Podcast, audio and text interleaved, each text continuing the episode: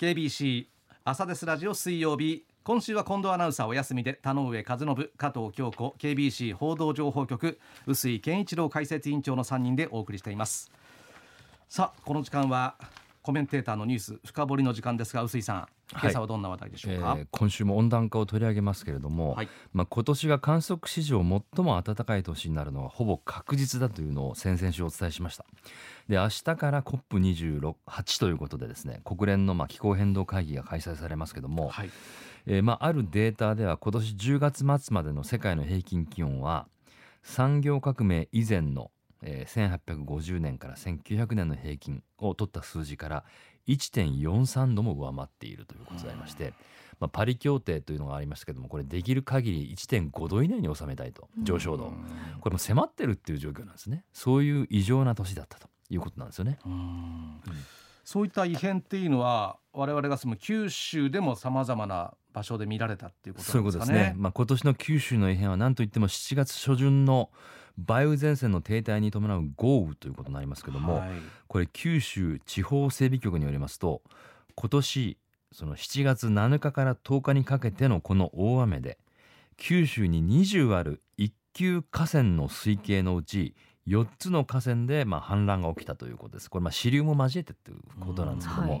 い、どこかと言いますとこれ恩賀川ですねエリア内にあります。あと筑後川山国川松浦川の4水系で、まあ、氾濫が、まあ、特に支流で起きているということですけども、はい、いうことでありましてまたも6つの水系では観測史上1位の、まあ、降った量流入量ということが記録されているということであります。うん、で筑後川では本流こそ氾濫に至ってませんが今申し上げた通り支流で氾濫が頻発しておりました。うんでまたこれ驚いたんですけれども九州地方整備局のシミュレーションによりますと、まあ、10日の未明から午前中にかけて大雨降りましたけどもこれがあと3時間ほど続けば計画降水位というこれここに達するともう堤防が決壊しますよというここに達していたというシミュレーションが実はあったということなんですね。堤防の決壊が起きてもおかしくない。筑後川ではそんなことなかった。んですけども、はい、そういう予測も実はなされていたということであります。そうなるとね今度はそれを防ぐために支流のなんて言いますかこう門門を閉じたりとか、いろんなそういう措置をしなきゃいけないなくなって、それに伴ってその沿一帯が水浸しになる。氾濫するということで、まあ、言い方なんですけども久留米市があたかも湖のようになってしまった可能性もあったと実はそういう雨だったんです。そうだったんですか、はい今年もあの短時間で著しい降水量となる線状降水帯の発表も多かったですよね。ねそうですね。今年は23回記録されているということであります。はい、で気象庁では去年の6月からまあこの大雨の可能性が高いであろうというこの線状降水帯が出る可能性がある場合は半日程度前からこのキーワードを使ってえー、警戒を呼びかけて災害への心構えを高めるように努めている、うん、特にまあ事前避難というところをかなり意識してもらうような情報提供を出しているということなんですね。うん、で実際この気象庁が呼びかけをして線状降水帯が発生したケースいわゆる的中率は今年は41%ということで、うん、まだ低いんですけどもこれ一昨年から倍近く上がってまして、まあ、予測技術は上がってるんですよね。ただあのこうした予測技術の向上もさることながら温暖化による変動気候の変動があまりに著しくてですね、この情報をどう受け止めるのか、えー、どういうこうタイムスパンで受け止めるのかとかね、あと理解の仕方をどうするのかというところは非常に難しくなっているなということを痛感します。つまりこの現象がですね急激に発生して局地的にまあ災害が顕在化するということで要するに発生現象が極端化しているというのがこれ新たな脅威になっていることはもう今年明らかになってきたんですね。そういう意味で状況に応じて発表される情報をどう理解するのかっていうのがね一段と重要になってきているということになりますね。あの今年7月の豪雨で久留米とか佐賀県唐津市で犠牲者が出ましたけども、はい、あれって未明から降り始めた急な大雨だったですよね。で,、うんうん、で夜が明ける頃から土石流とか河川の氾濫が相次ぎましたよね。はい、あのちょっと経緯をねあの整理しておきたいと思うんですね。これ忘れてる方も多いと思うんですけども、まあ、この時の大雨の経緯を言うとですね7月7日から10日にかけて降った。断続的に降った大雨だったんですけども、うん、7月7日に福岡管区気象台と九州地方整備局による合同会見で、えー、まあ梅雨前線が対馬海峡付近に停滞して土砂災害の警戒が必要だという合同会見が行われた、うん、これ合同会見の意味はねかなりもう重要性が増している災害のリスクが高いということでそうですね、はい、両当局がね、うん、発表するというものなんですよね。うんですからまあかなりこの定着しているというところではあってまたこのリスクが来たかっていう感じではあったんですよね。うんはい、ただ今回実は我々、まあ、九州朝日放送も含めてですねこのメディアにおいての反省も実は大きくてですね、うん、これ7月7日の合同会見を受けてもちろん我々メディアとしてはメディアとしては十分に情報を提供して緊急の報道体制を敷いているんですけども、はい、そしてその結果7日から断続的に雨が降りました。その都度その都度まあ報道してますがしかしその9日の日曜日になると日中警報が解除されて注意報になりました。そして青空が覗きました。そうでしたそうでした。相当こうまあ、緩むというかね、うん、これ自治体においても避難情報の解除も行われました。はい、なんかこう危機が去ったっていう感じがしました、ね、ありましたありました。日曜の夕方にかけて特にそういう感じが強かったんですけども、ちょっと思いましたもんね。ね。ところがその9日の深夜から10日の未明朝にかけて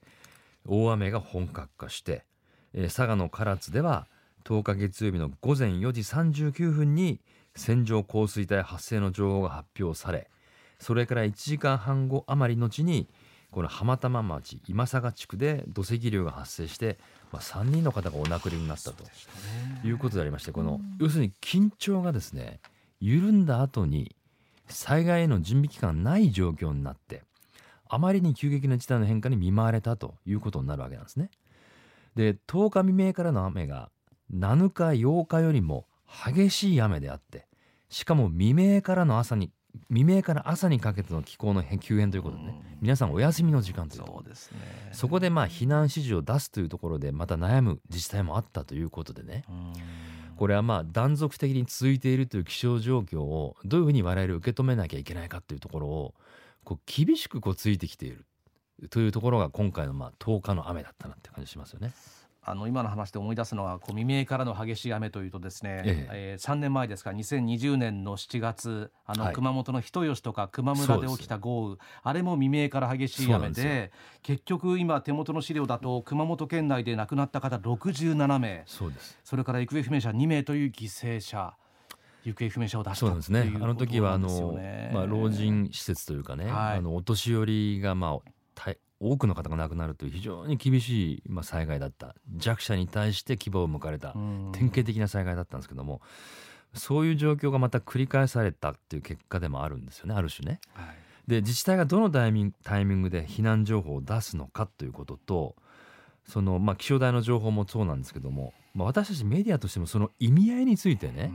どういうふうにこの状況を吟味してリスクを的確に伝えるのかっていうことが